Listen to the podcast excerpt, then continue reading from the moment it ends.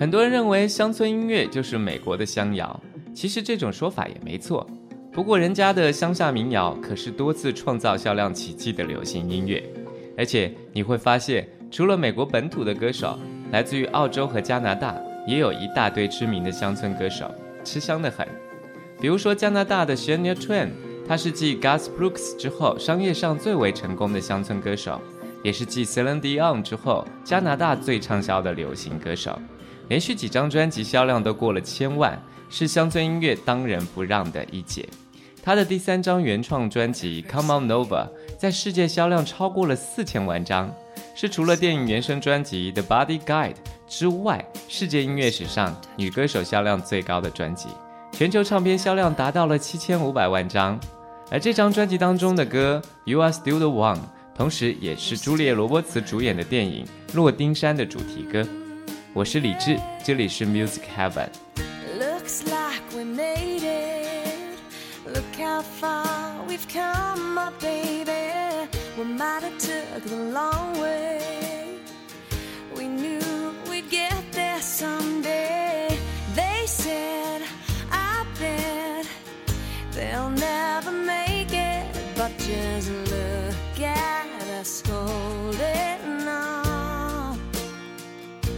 We're still together, still going strong. Still, you're still the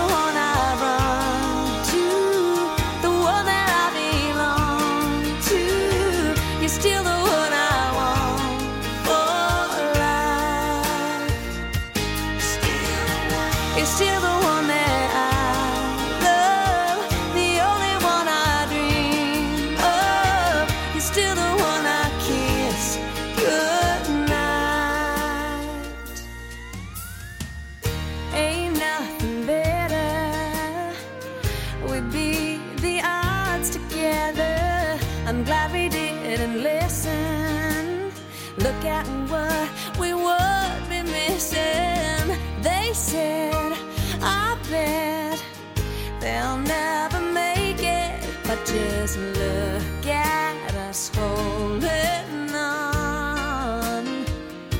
We're still together, still going strong. Still,